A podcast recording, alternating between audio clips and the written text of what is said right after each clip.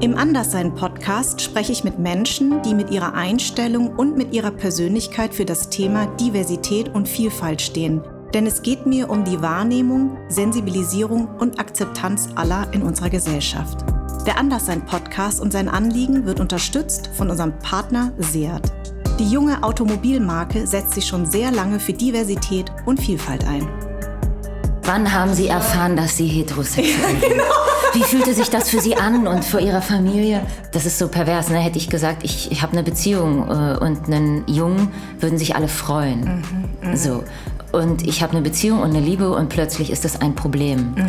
Und das tut natürlich extrem weh. Ich wollte immer auch, äh, wenn es ein bisschen äh, ein idealistischer, utopischer Traum war, aber ich wollte, dass mein Outing etwas verändert. Und es war klar, dass wenn ich das alleine tue, das nur etwas für mich verändert. Jede einzelne Person, äh, die hier in Deutschland lebt, und da, das ist so divers, so bunt und so, so unterschiedlich und vielfältig und das muss dargestellt werden.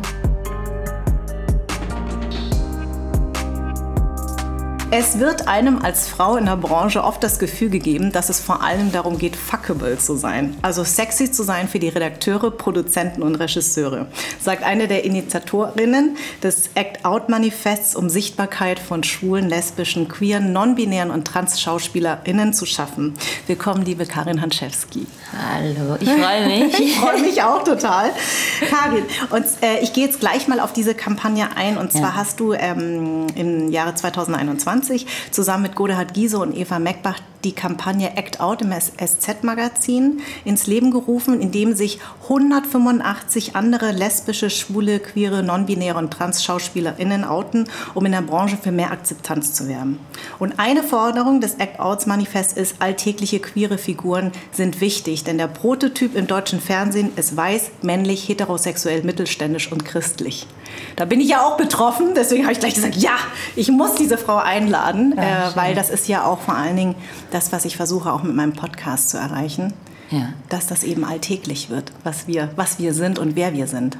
Ja, weil es das ja auch ist. Eben. Das ist es ja. Das ist ja, also, ähm, die, dass es eine Selbstverständlichkeit ist, dass wir alle nebeneinander äh, existieren mhm. und ähm, wirklich alle eine Berechtigung haben. Und also das, das, ja, es freut mich, dass du das sagst, weil mh, mm, ich natürlich mit vielen KollegInnen und mhm. Freunden von mir gesprochen habe mhm. und die dann auch meinen, ja, aber warum macht ihr das denn nicht größer? Mhm. Äh, äh, das geht uns doch alle was an. Also meine weißen hetero KollegInnen, ja. meine ich damit. Ja. Und ich fand das natürlich toll und selbstverständlich ist es toll, wenn wir alle in die gleiche Kerbe schlagen und versuchen, ja. etwas zu verändern. Aber als allererstes war es ganz wichtig, wir haben darüber gesprochen, zum Beispiel wollten, wollten auch äh, RegisseurInnen, queere RegisseurInnen mitmachen. Ja. Und das äh, haben wir diskutiert und haben uns entschieden, dass wir das erst einmal als SchauspielerInnen machen müssen, mhm. weil wir ein, sozusagen bestimmtes Problem haben, mhm. dadurch, dass wir Identifikationsfiguren sind. Ja. Ähm, und das macht es schwerer für uns, queer zu sein, als wenn eine Regisseurin queer ist. Ja. Das äh, interessiert keinen, das interessiert das Publikum nicht und das ja. interessiert meistens auch die Macher, also die, die Leute, die entscheiden nicht. Mhm.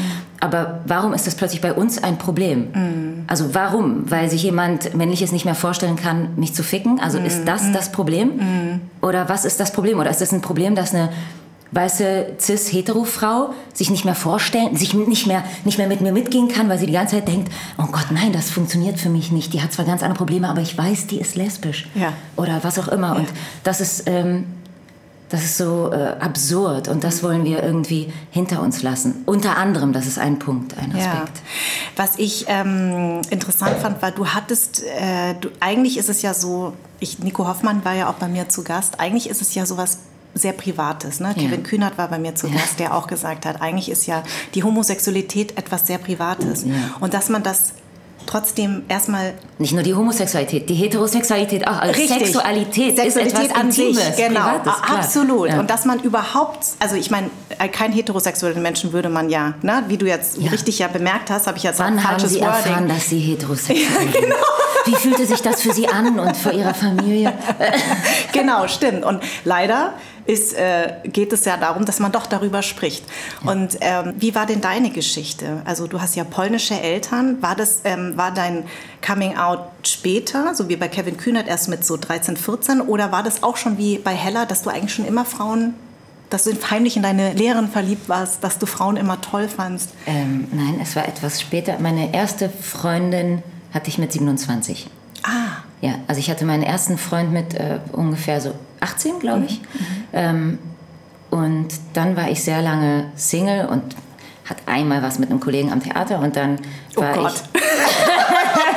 Wir Schauspieler wissen, man sollte die Finger lassen von anderen Kollegen. Ja, ich war jung, es war alles so neu. Genau. Ähm, und dann habe ich meine erste Freundin mit 27 gehabt und also ich Nein, ich, also beziehungsweise wenn ich zurückdenke, es gab meine Referendarin am Gymnasium, die fand ich irgendwie toll, aber bei mir, also ich komme aus einer Familie, wo es ganz klare Frauen- und Männerbilder gibt. Mhm. Ich lebe nicht in Polen, ich bin mir ganz sicher, mhm. dass es da äh, natürlich auch ganz anders zugeht, aber so wie ich aufgewachsen bin und auch meine Familie mit der Migrationsgeschichte hierher zu kommen, da gibt es ja etwas, man möchte nicht auffallen, man möchte sich anpassen, man möchte sich eingliedern und einfach den eigenen Job machen, äh, irgendwie Geld verdienen, sich irgendwie ein schönes Zuhause machen und den Kindern irgendwie eine gute Zukunft bereiten. Also für meine Eltern war es sehr wichtig, dass ich studiere. Mhm. Und ich weiß, ich habe den Satz immer wieder gehört, ähm, das ist die schönste Zeit deines Lebens. Die haben beide nicht studiert. Ja. Äh, die schönste Zeit deines Lebens, du musst studieren,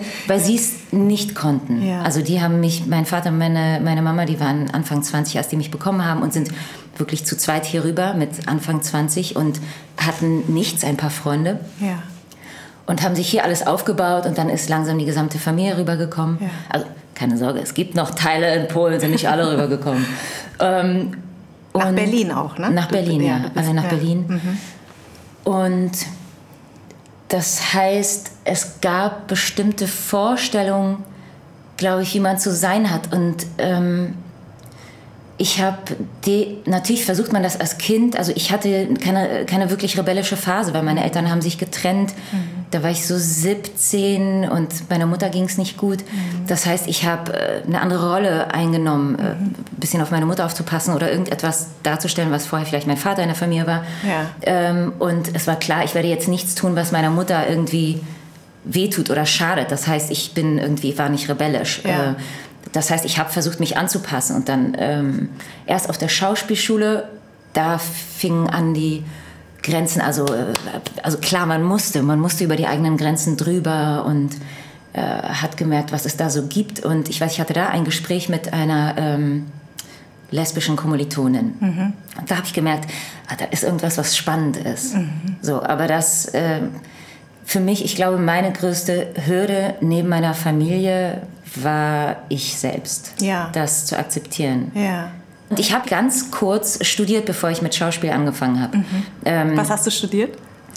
Ich war äh, eingeschrieben für Japanologie, aber nur mhm. weil ich, äh, ja, aber ich habe das nicht studiert. Ich ah, habe okay. Jura studiert. Ich wollte Jura studieren. Ah, okay. Weil ich dachte, es gab so drei Dinge, die für mich möglich waren. Es waren Jura, ja. Psychologie ähm, oder, ähm, Alle Schauspieler denken immer, ja, ah, dann doch vielleicht Psycho Psychologie, ne? weil es hat ja auch so viel ja, mit unserem ja Job zu tun. Genau, genau. genau. genau. Ich wollte auch Psychologie studieren, ja? bis ich gemerkt habe, da muss man Statistik machen. Ja. ja genau. Okay, Mathe ist mein Gehirn leider nicht dafür gemacht. Okay, dann doch nicht Psychologie. Bei mir war es beim Jura... Ähm, das, äh, das Strafrecht fand ich toll, aber Irrrecht, öffentliches Recht, mhm. da saß ich wirklich in den Vorlesungen und dachte, ich sterbe. Da ging es um Definition, Definition von, was ist lebendig, was ist ein Tier, was ist ein Ding. Ne? Also so, so, plötzlich so was super, super Trockenes. Und ja. ich finde das, natürlich ist das spannend, über ja. Dinge nachzudenken, also ja. die für uns klar zu sein scheinen. Und dann merkst du, oh, krass, wenn ich das anders denke, kann ich die Grenze verschieben von etwas, wie ich es sehe.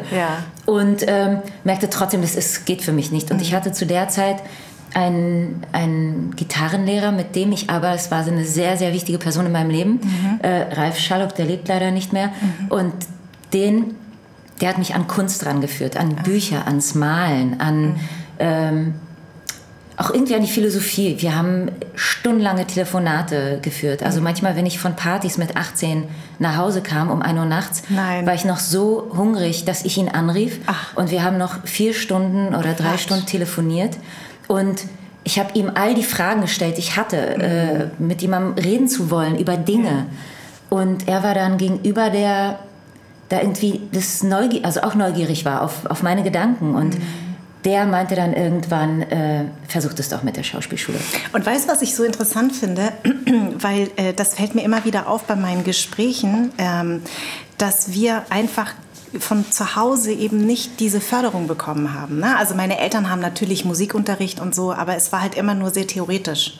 Ja. Na, also mein Vater war immer so ein verkappter Sänger, der hat immer so typisch Karaoke halt, oh. äh, Karaoke und dann zu Ted-Fest, was unser wichtigstes ist, unser Neujahrsfest, war ich mit ihm auf der Bühne und da habe ich das halt gespürt. Ah. Ne? Und mein, meine Eltern tanzen ja auch Standard und Latein, das war so die einzige Brücke, die wir hatten. Aber dieses Ranführen an Theater, an Kino, an Filme, das hatte ich halt nicht von zu Hause, ähnlich wie du. Und deswegen, die, man hat das von irgendwo anders aufgesogen. Ähm, mhm. Und ich weiß nicht, wie es dir jetzt geht als Schauspielerin, aber wenn ich manchmal so wenn wir so Kollegen sehen, die aus so einer Theaterfamilie ja. kommen, ne? Äh, ne? das ist dann irgendwie so, dass man denkt, ey, meine Eltern haben immer gedacht, meine Mutter hat immer eine Besetzungscouch gesehen. Ja? Mein ja. Schauspieler war immer Besetzungscouch und Hollywood. Und mein Vater hat immer nur Hollywood gesehen. Genau, Hollywood und ganz weit weg, aber auf keinen Fall du als Migrationskind, nee, also das bitte nicht diesen Beruf, weil der ist unseriös. Also die konnten das irgendwie nicht lange nicht fassen. Ja. Also und, und ich finde so, wenn man so Kolleginnen äh, trifft, die so aus einer, aus einer Theaterfamilie kommen, dann denkt man sich Wahnsinn, was die einfach mitbekommen haben von zu Hause. Ne? Ja, wobei ich glaube, dass das auch ähm, zweischneidig ist. Äh, also ich kenne Freundinnen von mir, die auch wirklich aus einer Theaterfamilie kommen. Mhm. Und da hast du dann, also wenn du Eltern hast, die schon auf der Bühne standen und Klar. so, da mhm. hast du dann mit anderen Sachen zu kämpfen. Ne? Genau. Ne? Also ein, ja. einem Bild vielleicht zu entsprechen. Ja. Oder ja. da bist du auch schon mit denen.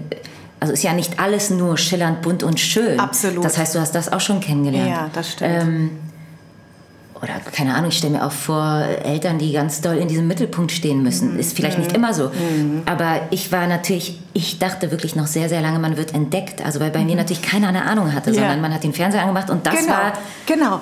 Ja. Das war das, das war ein Riesentraum. Und ja. ähm, die Realität sieht natürlich anders aus. Aber klar wünschte ich mir manchmal äh, mehr Verständnis in dem Sinne, dass man versteht, dass meine Familie versteht, was ich da wirklich tue. Mhm. Und ich merke, dass es das, dass es begrenzt ist. Genau, ähm, ist bei mir genauso. Genau, und das ist dadurch, dass das für mich wirklich etwas äh, sehr doll mit dem Herzen zu tun hat und mit ganz viel Liebe, mein Beruf, ist es schwer, das zu akzeptieren, dass mhm. jemand mich dann nur, dass ich gefragt wäre, und wann hast du den nächsten Job und äh, wirst du bezahlt? Ja, genau. Dann ist ja gut. Ja, dann hast du ja zu tun, dann ist ja gut. Genau. Ähm, und vielleicht, worum geht's? Aber das ist dann auch, dieses Gespräch ist auch schnell zu Ende. genau, das stimmt. Ja. Und ich meine, äh, 2016 ne, hast du mit dem Tatort angefangen, richtig? Ich glaube, ja, ja, ja. ja das der, ähm, sein, Also der Dresdner Tatort. Ich habe auch deine erste, allererste Folge gesehen. Ähm, wie war das denn eigentlich? Mein Tatort ist ja so ein Prestigeprojekt. Ja. Haben das dann deine Eltern ja. verstanden? Ja, ne? Das war riesig. Das, äh, das habe ich gemerkt. Also ja. da hatte ich, äh, ich habe zu der Zeit in Frankreich gedreht. Mhm. Ähm, und ich durfte das niemandem sagen. Mir wurde wirklich meine äh, damalige Agentin hat mir eine SMS geschickt. Äh, du bist jetzt Tat, aber willst Tatortkommissarin, aber sag es bitte niemandem. Oh per SMS. Und ich dachte wirklich, das kannst du jetzt nicht ernst meinen. ja. Was soll ich denn damit jetzt alleine anfangen? Und ja, ich habe wirklich gedacht, oh, was mache ich denn? Und dann dachte ich, okay, aber die gehen ja nicht an die Presse, das interessiert ja, ja keinen. also habe ich dann irgendwann meiner Familie nach einem oder zwei Tagen gesagt, und äh, also äh, alle, aber auch meine Freunde, die haben sich alle megamäßig gefreut und mit meiner Mutter auch. Ich habe wirklich stundenlang mit ihr telefoniert, auch mit meinem Vater. Und weil ich glaube, dass eine Vorstellung dahinter steht, Jetzt ist irgendwie. Ja, jetzt ist sie. Jetzt, jetzt, ist, jetzt, ist jetzt, ist sie, jetzt hat sie ihn erklommen, den Berg. Jetzt kann nichts mehr passieren. Ne? Jetzt ist, jetzt ist gut. Ähm, und das Lustige ist, es geht ja immer weiter. Und äh, klar ist das ein, ein, ein Schritt und ich habe keine finanziellen Sorgen momentan, aber das kann sich ja auch ganz schnell ändern. Richtig. Also, das ist ja nicht so, dass ich ab jetzt bis zu meinem Lebensende äh, mir auf die Schulter klopfen kann und sagen kann, äh, da habe ich was geschafft und. Äh, sondern das ist ja auch Momentum sozusagen. Genau. Aber das war auf jeden Fall ganz toll. Jetzt hast du ja sozusagen den äh, Schauspielweg gewählt und wie hast du das dann aber deinen Eltern gesagt, dass du queer bist, dass du lesbisch bist? Hast du das lange mhm. hinterm Berg gehalten oder konntest du relativ schnell mit deinen Eltern darüber reden? Also, ich habe ähm, meine Freundin, ich kann es, ich weiß nicht mehr genau, ob ich ein Jahr mit ihr zusammen war oder ein halbes Jahr, ja. bis ich das meiner Mutter, glaube ich, als erstes sagte. und ihre Reaktion war tatsächlich ähm, nicht so erfreulich. Also sie sagte irgendwie, ja, das hat sie sich schon gedacht, das hat sie gemerkt, also mit dieser Freundin, weil mhm. ich war mit der sehr eng und mhm. wir wohnten zusammen. Mhm, mhm. Also das heißt, sie hat das natürlich gesensed, bevor ja. ich ihr das sagte. Da meinte, solange äh, du das nicht irgendwie öffentlich mhm. machst. Und das war, ähm, ist natürlich, das würde sie heute wahrscheinlich anders machen, bin ich mhm. mir ganz sicher. In dem Moment war das für mich wie ein Schlag ins Gesicht, ja, ähm, weil äh, das ist so pervers, ne? Hätte ich gesagt, ich, ich habe eine Beziehung äh, und einen Jungen, würden sich alle freuen. Mhm, mh. So. Und ich habe eine Beziehung und eine Liebe und plötzlich ist das ein Problem. Mhm. Und das tut natürlich extrem weh und ja. irritiert einen enorm. Ja. Und das besonders in der Familie. Und dann meinte ich zu ihr gleich, das war aus einem Impuls und ich wusste ja selbst noch nicht, wie ich damit umgehen soll, was mhm. das für mich bedeutet und ja. alles. Und, ähm, und ich habe halt gemerkt, dass ähm, ja, und dann habe ich, also äh, vielleicht später, aber mhm. ich habe äh, dann zu ihr gesagt, wenn das so ist, das war aber wie ein Impuls, wenn mhm. mir das wehgetan hat, meinte ich, wenn es so ist, dann werde ich dann einfach nicht mehr, dann werden wir uns weniger sehen. So, weil ich werde mich nicht verstecken. Aber das war aus so einem, ja, ja, ich habe mir das gar nicht durchdacht, ne, sondern ja, das klar. war alles aus dem Bauch äh, heraus, ne? Aus dem Bauch heraus und aus dem ähm, Schmerz auch. Und das war das Erste, weil meine Mutter hat nie gesagt, bring sie nicht nach Hause mhm. oder so, sondern ich habe sie immer mitgebracht, auch zu Geburtstagen war sie immer eingeladen, alles. Ich kam mit ihr immer zur Familie und das wussten dann schnell alle und dann, es wurde sonst aber auch nicht darüber geredet. Mhm. Es wurde nicht darüber geredet, aber es fielen immer wieder Sprüche. Mhm. Also von meiner Oma oder so, ne, äh, wann hast du endlich mal einen Mann oder ich habe dann mit meiner ähm, zweiten Freundin habe ich einen Hund und dann meine Oma bis heute, warum hast du kein Kind, warum hast du einen Hund? Mhm. So und ähm, oder andere Sachen. Und das ist etwas, was natürlich irgendwie wehtut. Und mein Vater, der hat irgendwie ganz toll reagiert. Ähm, wobei ich mich nicht erinnere an meine erste Freundin, als ich mich geoutet habe, aber bei meiner zweiten Freundin hat er sich enorm gefreut und gesagt, weil ich glaube, auch bei meiner ersten Freundin danach, als ich mich getrennt habe, und war ich ganz lange Single wieder. Mhm. Und ich glaube, da ist ja wieder so ein Hoffnungsschimmer. Ja. Vielleicht wird die nächste Person äh, wieder ein Mann. Ja. Vielleicht war das ja auch eine Phase. Ja. Und bei meiner zweiten Freundin wurde dann klar, okay, vielleicht doch nicht. Mhm. Und mein Vater hat ganz, ganz positiv reagiert. Der hat sich enorm gefreut, wollte sie sofort kennenlernen und ähm, hat auch gar nicht ausgeschlossen, dass dort auch Kinder entstehen können. Mhm. Und mhm. ähm, ja, also das ist, es ist ein bisschen schwierig für mich, weil ich ja. merke, dass das bis heute, es wird äh, toleriert, ja. so, aber es wird so nicht richtig, drüber gesprochen. Es wird nicht drüber gesprochen mm. und so richtig glücklich. Ähm, ich weiß, es wäre was anderes, wenn ich, wenn ich, und ich habe selbst schon ein schlechtes Gewissen, dass ich hier so darüber rede, ne? weil das ist mhm. natürlich, mm. äh, und versuche da auch vorsichtig zu sein, weil ich möchte meine Familie auch schützen, weil ich weiß, ja. die, die versuchen ihr Bestes mm. Und trotzdem ähm, wünschte ich mir natürlich, dass, dass die sich genauso freuen würden. Oder ja. wenn ich mir vorstelle, äh, eine Frau zu heiraten, gab es schon so Momente, wo ich dachte, ja, wie wird das für die sein? Also mhm. wird das schambesetzt sein für die? Und ich merke, da muss ich mich dann teilweise einfach, so sehr es weh tut und so ja. sehr ich es mir anders wünsche, um für mich gesund und glücklich zu sein, muss ich das bei denen belassen, ob ja. ihr euch dann schämt oder nicht für mich oder ja. dafür Eltern zu sein oder dafür eine Tante zu sein von einer äh, lesbischen Nichte, das ist, damit müsst ihr irgendwie klarkommen. Ja. Das kann ich mir nicht anziehen, sonst werde ich nicht mehr froh in meinem Leben. So. Ja, aber weißt du, Karin, ich finde es erstmal ganz toll, dass du darüber sprichst und ich glaube, ähm, was total wichtig ist, ist auch verständlich zu machen, mh, mm, wir kommen einfach aus einer anderen Kultur. Ja. Und selbst, sage ich jetzt mal, deutsche, weiße, Biodeutsche haben da, nicht, nicht alle gehen damit locker um, das wissen wir. Ne? Ja. Also ich meine, ich habe jetzt auch schon viele Gäste gehabt, deren Eltern eben auch nicht so gut reagiert haben. Ähm, letzten Endes hat es natürlich etwas damit zu tun, wie unsere Gesellschaft geprägt ist, wie wir denken, wie wir sein müssen, ähm, was normal heißt. Deswegen ist mir dieser Podcast so wichtig, dass ich sage, was heißt denn anders sein? Heißt es mhm. etwas, was wir empfinden oder wie andere uns zu etwas machen? Und für ja. mich ist es immer von etwas Äußerlichem, also außen äh, die Leute außen um uns herum machen uns zu etwas anderem. Ja. Wir fühlen uns ja nicht falsch. Nein. Deswegen finde ich das ganz toll, dass du darüber redest. Und das tut immer beiden Seiten weh, weil ähm, Die Eltern haben eine gewisse Erwartungshaltung, die wir aber nicht erfüllen können. Und wir können die auch nicht erfüllen, weil wir sind ja eigenständige Menschen. Und irgendwann wird sich das, also ich glaube, tief im Inneren verstehen sie es. Aber es ist natürlich, die kommen aus einer anderen Kultur, ja. aus einer anderen Generation. Das ist mit meinen Eltern nicht anders. Ich habe ganz lange nicht geheiratet. Ich habe mich von dem Vater meines ersten Kindes getrennt.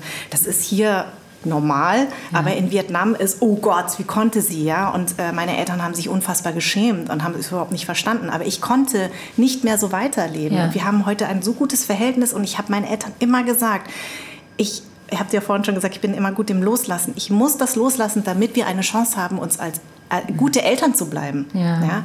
Und wir sind super Eltern. Mein Sohn ist jetzt 16 Grad geworden und ich habe mit ihm und äh, seiner Frau und seinem Kind ja. äh, und mit meinem Mann schön. und mit meinem äh, kleinen Sohn haben wir einen total schönen Geburtstag gehabt. Und ich glaube, es geht eben genau wie du sagst, um gesund zu sein, muss man leider auch denjenigen wehtun, die eine Erwartungshaltung haben, aber die auch nicht anders können. Und deswegen finde ich deine, mh, mm, dass, dass du darüber sprichst, ist ein, eine Ermutigung für andere, die in einer ähnlichen Situation ja. sind, weil wir eben Menschen aus zwei Kulturen, ne? du sprichst ja auch Polnisch und mhm. äh, man hat immer so, die, auch wenn es Europa ist, aber trotzdem ist es ein ganz anderes Land. Ne? Und ich finde das total toll, dass du das machst. Wie haben denn deine Eltern jetzt reagiert zu diesem diesem Act Out? Also wie war das für Sie? Ich meine, das haben Sie ja mitbekommen, das war ja sehr groß in der Presse oder haben Sie das gar nicht so sehr mitbekommen? Ja, das ist jetzt ein schwieriges Thema, weil mein Papa ist äh, gestorben vor anderthalb Jahren plötzlich. Ach. Ach, mit, mit 69, äh, Dankeschön. Mhm. mhm. Das heißt, der war ähm, nicht dabei. Mhm.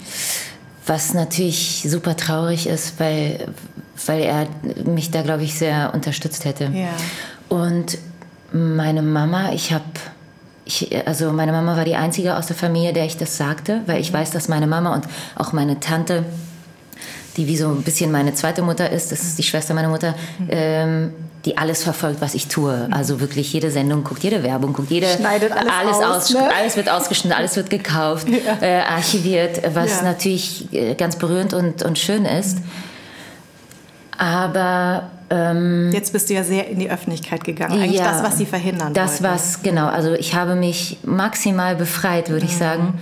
Und ähm, ich habe überlegt, wie ich das mache, aber ich wollte meinem, genau, ich wollte meiner Mutter das sagen, weil für mich, es war ein Weg von fast anderthalb Jahren, den ich da gegangen bin. Mit Godehard Giese begann das alles, mit ihm und mir ja. bei einem Gespräch und Genau, lass uns mal ganz kurz noch auf das Gespräch äh, ja. eingehen. Das war auf dem Münchner, äh, nee, ist nicht Münchner, Münchner Filmfest, doch, doch. Doch, es war Münchner Filmfest, genau. genau. Und ähm, ihr hattet darüber gesprochen, ähm, dass ihr, ihr hattet gemeinsam einen Film laufen. Genau. Richtig? Es war unser zweiter oder dritter Film, den wir zusammen machten in den Hauptrollen. Mhm. Und äh, ich hatte meine Freundin dabei mhm. und meine damalige Agentin meinte irgendwas, ich soll sie nicht, äh, also ich müsste sie ja jetzt nicht auf die Fo äh, aufs Foto mitnehmen oder auf den roten Teppich, irgendwie sowas. Mhm. Also mhm. ich müsste mich nicht mit ihr ablichten lassen. Mhm. Und dann habe ich mich mit Godahard darüber unterhalten und natürlich redeten wir über andere Erfahrungen, die wir gemacht haben, mhm. äh, andere Sprüche oder wohlgemeinte Ratschläge auch von KollegInnen mhm. oder anderen Menschen, äh, dass wir damit nicht äh, an die Öffentlichkeit gehen sollen. Mhm und merken, dass das irgendwie so nicht mehr geht. Ja. Dass wir damit, das, das äh, macht einen krank und es gibt keinen Grund, sich zu verstecken. Was soll das? Ja. Also ähm, wir spielen die ganze Zeit Hetero-Rollen mhm. und es funktioniert. Mhm. Warum sollte das nicht mehr funktionieren, wenn wir unser Leben normal leben? Und, mhm. ähm, und dann haben wir überlegt, was wir machen können. Und es war ziemlich schnell klar, äh, dass wir eine sehr große Gruppe sein müssen, um wirklich was zu, zu verändern. Mhm. Und wir wollten wirklich was verändern. Es ging uns nicht darum, ich wollte immer, auch wenn es ein bisschen äh, ein idealistischer, utopischer Traum war, aber ich wollte, dass mein Outing etwas verändert. Und es war klar, dass wenn ich das alleine tue, das nur etwas für mich verändert. Richtig. Und vielleicht so ein paar kleine ja, ja. Leute um mich herum so, aber nicht im Großen. Und ich habe nicht die weltweite Popularität äh, wie eine Elliot Page, wie ein Elliot mhm. Page, nicht mhm. eine, sondern ein, mhm. ähm, um da so, so viel zu bewirken.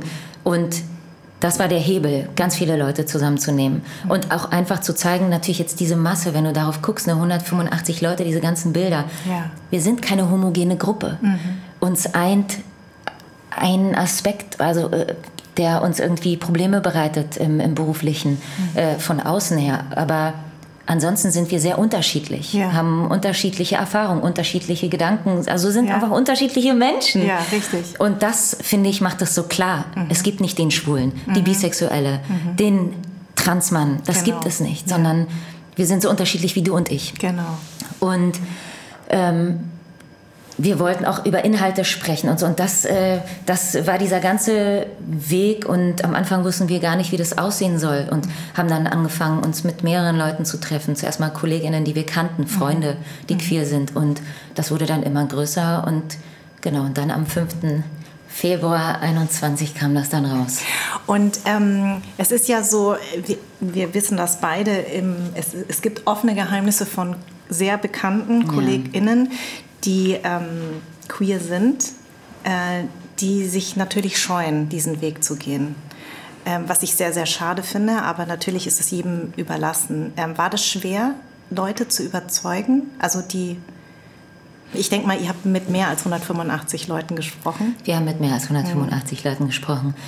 Es war tatsächlich sehr unterschiedlich. Mhm. Es gab Leute, die haben sofort gesagt, ja, ja, großartig, aus dem Bauch heraus. Und ich weiß, dass manche im Nachhinein so dachten, öh, das ja. war meine erste Reaktion. Ja, ähm, es gab Leute, die mussten drüber nachdenken, haben dann mhm. zugesagt oder abgesagt. Ich mhm. habe, äh, also wie wir alle, ich habe, es gab Personen, mit denen habe ich über eine ganze Weile, über Wochen immer wieder telefoniert, mich immer wieder getroffen, mhm. immer wieder gesprochen. Es gab, und die schwankten. Es gab Momente, da sagten sie mir, Karin, ich mache mit. Mhm. mhm. Super Sache, ich, ich mache mit. Dann gab es ein paar Tage später, äh, hör zu, ich habe es mir doch anders überlegt. Und darin merkst du natürlich, ja, wie schwierig es ist. Und auch darin gab es sehr unterschiedliche Gründe. Also Leute hatten persönliche Gründe, wie, also private Gründe, wie dass sie noch in ihrer Familie nicht geoutet sind. Mhm. Ähm, oder es gab eine Freundin, hat sich auch sehr große Sorgen gemacht, dass sie zu einer Zielscheibe wird von Gewalt. Mhm. Ähm, und wie willst du das jemandem nehmen? Natürlich. Also ich hatte, ich weiß, ich hatte auch einen Moment, wo ich Angst bekam. Also was ist, wenn, wenn jetzt also mhm. Gewalt passiert, mhm. weil es jemandem nicht passt, ne? Und ja. ähm, weil sie homophob sind. Ja, und das ist mhm. jetzt die und, und aus Vers du bist es dann plötzlich so. Mhm. Ähm, Hast du sowas erfahren? Nein, ich tatsächlich nicht, aber ich weiß, dass äh, andere haben auch Hassmails bekommen und mhm. Droh, Drohmails. Äh, das waren meistens POCs. Mhm. Ich habe tatsächlich durch die Bank weg, was mich verwundert, ich bin sehr glücklich darüber, aber äh, durchweg positive Nachrichten bekommen. Ich habe nicht eine Nachricht bekommen Wahnsinn. und ich habe mir in den ersten Tagen wirklich jede Mail, äh, jede Mail, jede Nachricht auf Instagram durchgelesen von Menschen, die ich nicht kenne. Mhm. Mir alles durchgelesen. Da war nicht eine negative Nachricht drin. Ach, Gott sei Dank. Und das, ähm, ja, aber ich weiß, es hatten auch andere, mhm. äh, andere Nachrichten. Und Twitter und Facebook habe ich nicht gelesen, weil mhm. ich weiß, dass es da anders zugeht. Ja. Und das äh, muss ich mir nicht antun. Mhm. Was ich gerne ähm, vorlesen würde, wäre noch ähm, euer Manifest. Ich habe mir nur so zwei, drei Sachen ja. äh, rausgeholt, ähm, was äh, wichtig ist. Eben und was wichtig ist auch darüber, dass wir darüber sprechen. Ähm, wir sind hier und wir sind viele. Mhm. Das fand ich einen schönen Satz. Wir sind SchauspielerInnen und identifizieren uns unter anderem als lesbisch, schwul, bi, trans, queer, inter und non-binär.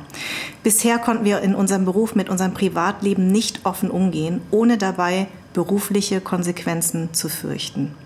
Weil viele, ne, viele Caster und äh, Produzenten man hatte immer Angst, wie die reagieren würden. Das ist jetzt vorbei. Wir gehen nun gemeinsam den Schritt an die Öffentlichkeit, um Sichtbarkeit zu schaffen.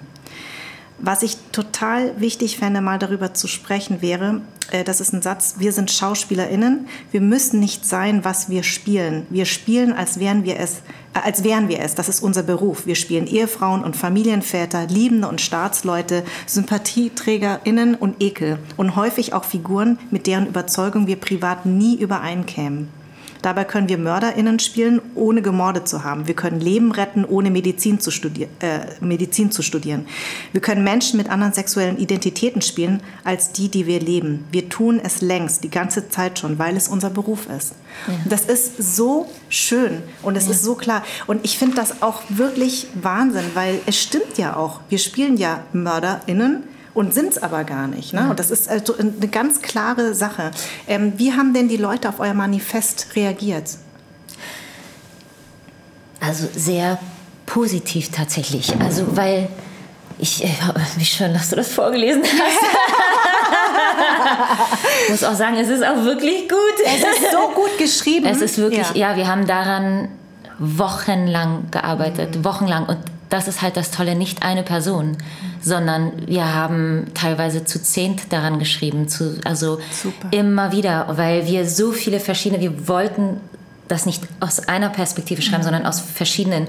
Und deswegen ist das so toll allumfassend. Also ja. ohne, weil ich rühme mich nicht selbst, ne, sondern nee, die Arbeit von all den Menschen, die da mitgearbeitet ja. haben und sich so viele Gedanken gemacht haben, mhm. wie können wir das formulieren, um die Sachen, um die es uns geht, wirklich nach außen zu bringen. Ja. Und ich finde, das hat man daran geschafft. Und ähm, Deine Frage war, wie, also sozusagen wir... Äh, wie vor allen Dingen auch unsere Branche darauf reagiert hat. Wie die also darauf reagiert die, hat, genau. die Branche. Mhm. Also ehrlich gesagt, gut, was hinter irgendwelchen verschlossenen Türen passiert... Ähm, das wissen wir Das nicht. wissen wir nicht. Mhm. Aber also man kann dem einfach nicht absprechen, dass es einen Inhalt hat. Mhm. Es ist nicht, es ging uns nicht um Aufmerksamkeit. Wir besprechen da Inhalte und jeder, äh, der das Interview gelesen hat, merkt, dass wir über Dinge sprechen mhm. und nicht einfach nur äh, an die Öffentlichkeit wollten, um irgendwie äh, Aufmerksamkeit zu bekommen. Und es haben sehr viele ganz toll reagiert. Also es gab CasterInnen, die haben gesagt, endlich, mhm. endlich tut ihr das, weil ihr uns die Arbeit erleichtert. Ja. Äh, genauso RegisseurInnen mhm. haben genauso, also ich habe mit Leuten gesprochen, die haben das abgefeiert und mhm. fanden es einfach sehr schlau. Also das, wir kommen da mit dem Manifest und dann mit dem Interview, das sehr persönlich ist mhm. und es sehr persönliche Erfahrungen gibt. Dadurch ist es einfach sehr unterfüttert und es geht nicht um Befindlichkeiten, ja. sondern ähm, auch um Strukturen und, und Erfahrung und Stigmatisierung, die einem einfach nicht abgesprochen werden können. Mhm. Also wie will mhm. man die denn absprechen? Und uns geht es auch nicht darum zu sagen, jetzt soll alles nur noch queer sein. Ja. Sondern es geht um das Verständnis dieses Berufes. Ja. Also wir sprechen für alle. Wir sprechen auch für also Menschen mit Beeinträchtigung, mhm. äh, Menschen, die nicht unversehrt sind. Wir sprechen für Menschen äh, äh mit einem äh, Migrationshintergrund, für POCs, für, für, alle, die wir diesen Beruf machen. Ja. Wir wollen alle vorkommen. Und auch das, ne, was du erzählst, äh, wenn du jetzt etwas, also das kann doch nicht sein, das, was mir mit Ateshi auch in diesem, äh, oder was wahrscheinlich auch deine Erfahrungen mhm. sind, im Interview erzählt hat, dass POCs oft Figuren am Rande der Gesellschaft spielen müssen. Genau. Äh, Kriminelle oder sonst was. Oder das, das geht einfach nicht. Mhm. Und schon gar nicht wirklich, wenn wir es über das öffentlich-rechtliche Fernsehen reden, mhm. sind Steuergelder. Es kann nicht ja. sein, ja. dass die Gesellschaft nicht repräsentiert wird. Richtig. Und damit meine ich jede einzelne Person, mhm. äh, die hier in Deutschland lebt. Und da, das ist so divers, so bunt und so, so unterschiedlich und vielfältig und das muss dargestellt werden. Mhm. Und es geht einfach nicht, dass, wenn ich einen Tatort mache, und das ist meistens der Fall, alles äh, weiß ist, mhm. Mhm. cis, hetero, weiß, das also da, da, hat jemand die Glocken nicht läuten hören. Ja, das stimmt. Aber hast du, das ist jetzt im Februar gewesen, wir haben jetzt ja, das ist jetzt leider eine zu kurze Zeit, natürlich, wir haben jetzt Mai, aber spürst du eine Veränderung? Spürst du, dass es einen Ruck in unserer Branche gibt? Ja, ich mhm. habe schon das Gefühl, ich weiß nicht, wie weit dieser Ruck geht, aber mhm. nicht nur durch uns, sondern ich habe das Gefühl, das hat mit äh, Black Lives Matter angefangen. Ganz, also Fall. mit MeToo würde ich sagen. Mit MeToo ja. begann das, genau. was sozusagen Frauen angeht, dass es eine andere, ein anderes Bewusstsein irgendwie, was Männer und Frauen angeht. Mhm. Ähm, und dann kam Black Lives Matter, was mhm. äh, sehr, sehr wichtig war und weiterhin ist. Und wir schlagen ja in, also eigentlich in die gleiche Kerbe. Mhm. Und ich habe das Gefühl, das ist alles so laut, dass die Leute, die da oben sitzen, sich die können nicht mehr die Augen zumachen. Absolut. Es rüttelt, es bewegt sich alles, es geht ja. ein Beben durch. Ja. Wirklich durch, die Film- und Fernsehlandschaft. Das mhm. merkt man ganz doll. Und das merke ich auch, weil uns ganz viele Gespräche angeboten wurden von mhm. Intendantinnen, von mhm. äh, Fernsehsendern, äh, von der Kulturbranche. Also diese Gespräche finden die ganze Zeit statt. Wir haben uns auch vernetzt ähm, mit den schwarzen Filmschaffenden, mit verschiedenen Netzwerken, mhm. ähm, mhm. die bereits ganz viel Arbeit da investieren ja. für Sichtbarkeit und ja. versuchen Dinge zu verändern. Und ähm, ich habe das, also da, es gibt keinen Weg mehr zurück. Und mhm. ich merke das schon. Ich habe schon das Gefühl, dass auch andere Angebote bekommen, ja. äh, also kommen und, ähm, Kann ich bestätigen. Kannst du auch bestätigen. Ja, du, ich weiß genau. auch von Mehmet Ateshi, dass der ja. auch äh, andere Sachen angeboten bekommt, plötzlich. Äh, die, also Sachen, die er angesprochen hat, plötzlich kommen die. Ja, ja. Und ähm, das heißt, es ist irgendwie so, es war der richtige Zeitpunkt, ja. das jetzt zu tun. Und das ist, glaube ich, gut. Das ist ja. gut, was, was da passiert. Und weißt du, was ich so schön finde, und das macht auch Mut, dass äh, Mut belohnt wird. Ja. Das ist ja eine mutige Aktion von ja. euch gewesen. Ne? Und das ist ja auch äh, mutig gewesen, diesen Podcast zu machen am Anfang, ohne zu wissen, wohin der ja. führt. Und ähm, ich finde einfach, äh, deswegen weiß ich ganz genau, wenn ich dein Strahlen sehe und auch dein Feuer, das ist ja für mich genauso, dass ich nach jedem Gespräch nach Hause gehe und weiß einfach, wofür ich das getan ja. habe ne? und wofür man so gekämpft hat und sagt, nee, das ist ihm wichtig, dass wir ein einen Raum schaffen, für, nicht nur für Sichtbarkeit, sondern dass wir darüber reden können. Und das ist so ja. wichtig. Man wünscht sich einfach diesen anderen Schauspielkolleginnen, von denen wir ja. einiges wissen, dass die einfach den Mut haben zu ja. sagen, es ist es ist übrigens okay, wen ich liebe. Es ist völlig egal, weil ich bin Schauspieler. Es hat damit überhaupt nichts zu tun. Aber trotzdem muss das in, in Film sichtbar sein. Also das ist total wichtig, die Sichtbarkeit, ja. dass eben du und ich da, da geht es nicht mehr darum, ob ich einen asiatischen Background habe, sondern, ja. Ne, ja. also. I don't care, sondern es ist halt Absolut. so, ich kann, ja. also und das ist Gott sei Dank in den letzten Jahren schon bei mir gewesen, dass ich extrem, äh, dass da überhaupt nicht mal auf meinen Background eingegangen wird. Ähm, das war am Anfang gar nicht so. Ich musste in jedem Film erklären, warum ich noch gut Deutsch spreche Nein, oder oh warum Gott. ich Deutsch verstehe oder ja.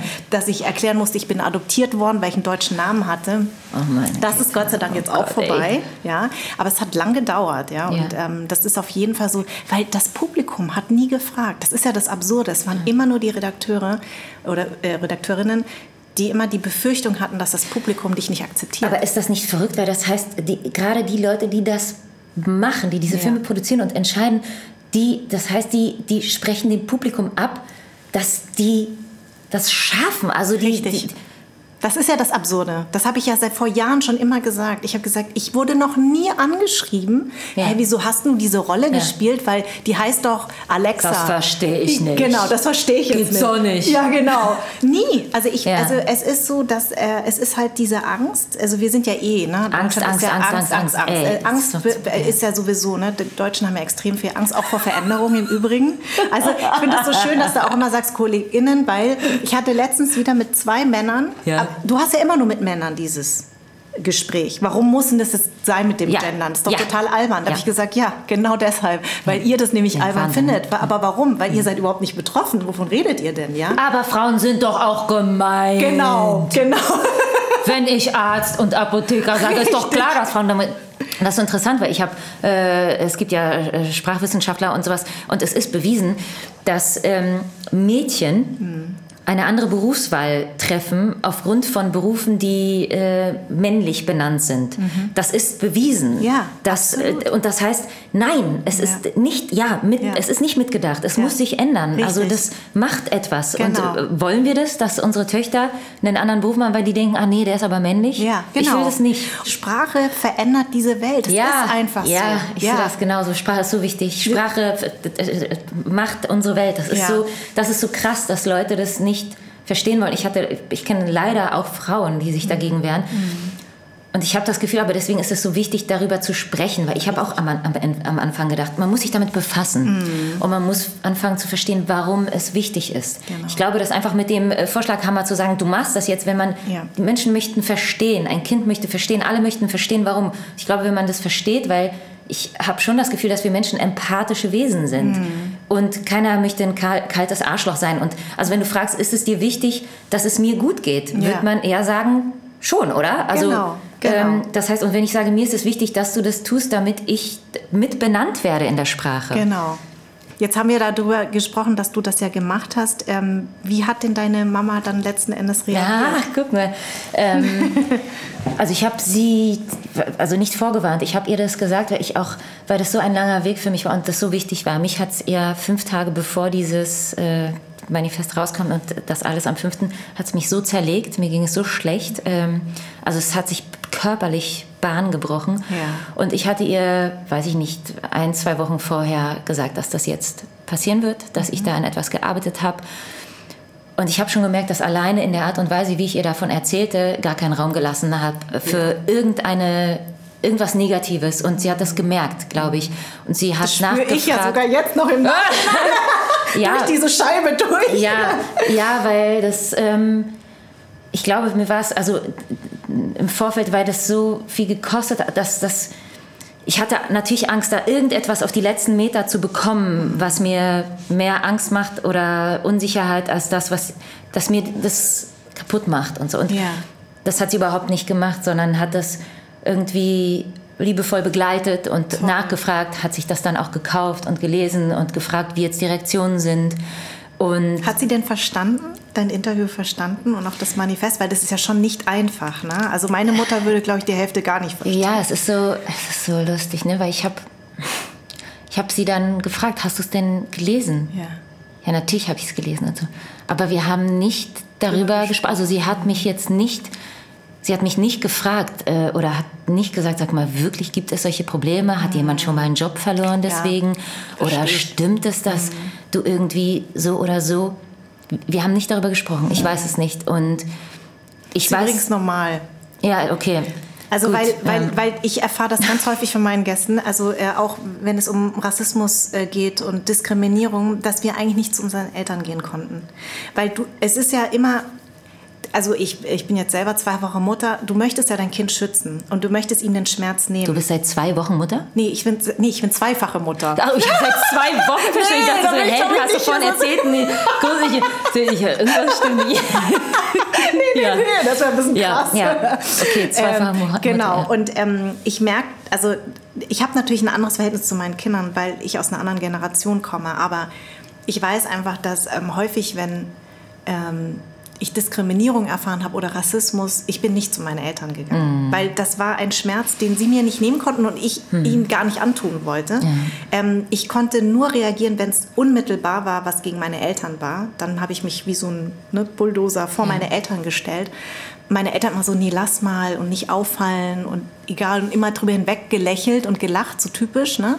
Ähm, und ich glaube, das ist völlig normal, dass man, glaube ich, in, ich glaube, dass das eint uns so ein bisschen alle, dass man eigentlich nicht so mit den Eltern darüber reden kann. Die, die, die, wenn sie an deiner Seite sind, bedeutet das schon ganz viel Ja. an Zuneigung und ich stehe an deiner Seite, aber ich glaube, darüber reden, das, da fehlen einem vielleicht auch die Tools, ne, gegenseitig. Ja, so es fehlen die, ich habe das auch gemerkt, also ich habe auch gemerkt, dass in dieser ganzen Zeit, wo wir daran gearbeitet haben und ich habe auch zum ersten Mal, bei uns gibt es ja auch nicht-binäre Personen, Hm. das heißt, ich habe, für mich hat sich da auch eine, haben sich Erfahrungen äh, neu irgendwie gesammelt und ich habe, also ich habe da angefangen zu gendern, Hm. Ja. weil ich gemerkt habe, was, warum es so wichtig ist. Ja. Ähm, und mein ganzer Sprachgebrauch hat sich verändert Ja, seitdem. Und ja. überhaupt, also ich selbst habe mich erweitert durch Genau. diese ganze Aktion und durch die Menschen, die ich kennengelernt habe. Und ich merke da natürlich, dass, also meine Mutter, meine Familie ist weit weg, dass Mhm. dieses Wording zu haben oder überhaupt Dinge da so zu begreifen, weil sie damit einfach keine Berührung haben. Aber ja, du hast recht. Es ist manchmal, ich finde es manchmal so schwierig zu, akzept, also zu, zu akzeptieren, weil Ja. es gibt die Sehnsucht, Ja. all das zu teilen, weil ich dann manchmal denke, die haben überhaupt keine Ahnung, wer ich bin, Ja. weil es da so eine riesen Welt gibt, die ich, die ich nicht besprechen kann mit Ja, denen. ja. Und, und ich habe das Gefühl, Liebe ist doch auch diese Welt zu teilen. Mhm. Und ähm, aber es stimmt, also meine Mutter hat da äh, fand das gut und hat versucht, das irgendwie mitzutragen und ich weiß ja für sie, weil in ihrer äh, Arbeit äh, wird sie natürlich also immer angesprochen nach dem Tatort, auch der Tatort gestern, das war toll, ihre Tochter, ja, Mhm. Ja. toll und so. Ja. Ähm, und ich glaube, das war zum ersten Mal so, weil natürlich wurde sie auch gefragt, und hat ihre Tochter denn einen Mann? Hat sie Ja. denn Kinder und so? Ja. Und jetzt wissen es alle. Ja. Das werden jetzt auch ihre KollegInnen wissen. Auf Arbeit. Das heißt, ich glaube, sie, für sie war das dann auch etwas, zur Arbeit zu gehen. Das heißt, es betraf nicht nur mich, sondern es betraf plötzlich auch sie oder meine Tante oder so, weil plötzlich ist es öffentlich. Das heißt, all die Leute, die vorher fragten, hat sie denn einen Mann und wie Genau. sieht's denn da aus? Genau. Plötzlich so, es Ja. ist, äh, äh, wissen Sie es und vielleicht ist die Frage anders oder sie wird nicht mehr gestellt. Und es ist vielleicht sogar eine Erleichterung, dass sie das gar nicht so sagen musste, sondern dass Ja. das so, weißt du, weil Ja. weißt du denn eigentlich, wie deine Familie in Polen damit umgeht? Also ich habe tatsächlich meine ganze nahe Familie, Hier. meine Großeltern hier, Mhm. meine Tanten hier.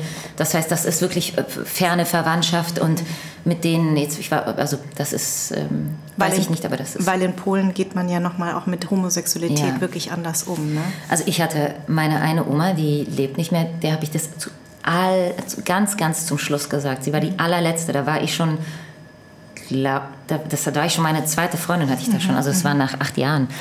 Ja. Äh, aber ich wollte einfach, dass sie das weiß. Und sie war ganz, ganz katholisch, ganz so katholisch. Als ich ihr das sagte, hat sie das einfach verneint. Sie hat einfach gesagt, es stimmt nicht. Mhm. Und dass ich sie verarsche und das würde nicht stimmen und jetzt anderes Thema. Es war wirklich verrückt und ich meine mit so Oma, das ja. ist das ist meine Freundin, das ist nicht eine Freundin so, ja ja so und hat das mhm. Thema gewechselt. Es war für sie unmöglich, dieses Gespräch mit mir zu führen und das das war total verrückt, weil ich dachte, ich tue ihr etwas. Ähm, ich wollte ihr, also in Anführungsstrichen, ein Geschenk machen, dass sie nicht mhm. die Einzige ist, die es nicht weiß. Genau. Und es ist so interessant, dass ich so lange brauchte, ihr das zu sagen. Und dann habe ich ihr es ihr gesagt mhm. und sie hat mich nicht für voll genommen. Und das mhm. ist auch so, ja. es war so ein abstruser Augenblick. Ja. Und ist es aber nicht Wahnsinn, wenn du das jetzt erzählst und ähm, dir ja eigentlich früher auch immer geraten wurde, also wenn du dich outest, dann vielleicht, wenn du richtig Fuß gefasst hast, ja, ja. Ähm, dass eigentlich dein, dein Umfeld, was ja, sag ich mal, hier na, aus, sag ich mal, ich sage das jetzt mal, weißen Personen oder Biodeutschen besteht, ja. aber aus dieser Branche, dass dir fast dasselbe geraten wird? Wie, oder? Ist, ist es nicht irgendwie strange, dass man manchmal denkt, hey, wie sag mal, wie, wie tickt ihr denn alle? Ja, wobei, also ich zum Beispiel, also es gibt meine Familie und das mhm. so und ich habe mir aber einen Freundeskreis gebaut, mhm. in den, wenn ich mal drüber nachgedacht habe, wann komme ich mir unnormal vor oder mhm. anders? Mhm. Und es ist nie, wenn ich mit meinen Freunden zu tun habe. Mhm. Es ist nie, wenn ich mit, mich mit den Menschen treffe, die mich umgeben. Da bin ich die normalste Person der Welt. Ja. So, dann bin ich vielleicht anders wegen irgendwas anderem, weil ja. ich anderes, andere Dinge tue oder ja. so. Aber nicht deswegen. Und im Beruf ist es auch so absurd, weil ich habe meine Freundin zum Set mitgenommen. Mhm. Die war da. Wenn ich, mhm. wenn ich was gedreht habe, hat sie mich besucht. Ja. Ich habe die so auch wie halt bei all und dann uns allen ich, im Übrigen, ne? Ja, mhm, und dann genau. habe ich, hab ich sie vorgestellt, ist meine Freundin. War kein Problem. Ähm, aber sozusagen der, der Schritt ans Publikum. Genau. Das wurde immer gesagt, dass das das Problem ist. Also wir haben ja wirklich äh, Erfahrung, also dass zum Beispiel Caster in jemandem gesagt haben, wenn du dich outest, dann kann ich dich nicht mehr besetzen. Also eine Casterin, sie selbst hat kein Problem damit. Sie weiß es, Wahnsinn. aber das Problem liegt da draußen. Mhm. Da draußen ist äh, der große Hai, der wird dich auffressen, wenn du es tust. Ja. Und äh, das heißt, da ist wie so ein völlig verqueres Denken und als würde diese Homophobie weitergeleitet werden. Man selbst mhm. steht nicht dazu. Also weil entweder also ist es die Homophobie dieser Person, die das sagt, aber nicht dazu steht?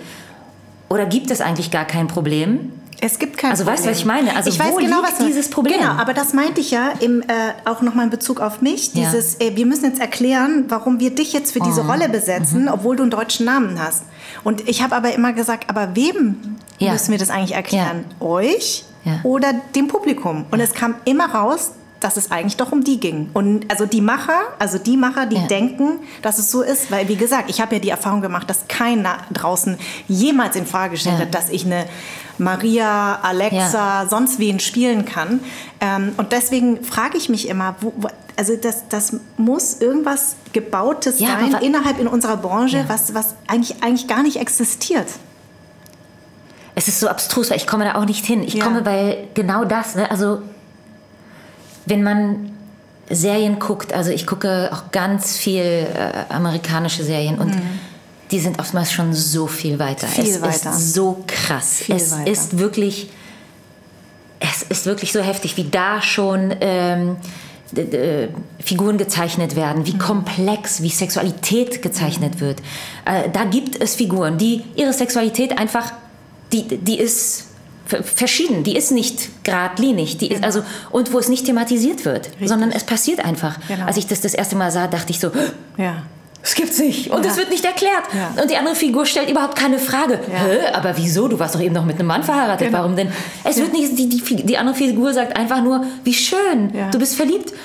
Das würde hier ja noch gar nicht, also das passiert hier noch nicht. Und ich verstehe das nicht. Ich verstehe es nicht, weil entweder sind die so denken sie so klein, die Leute, die da entscheiden, die RedakteurInnen. Ich möchte das denen nicht, ähm, also.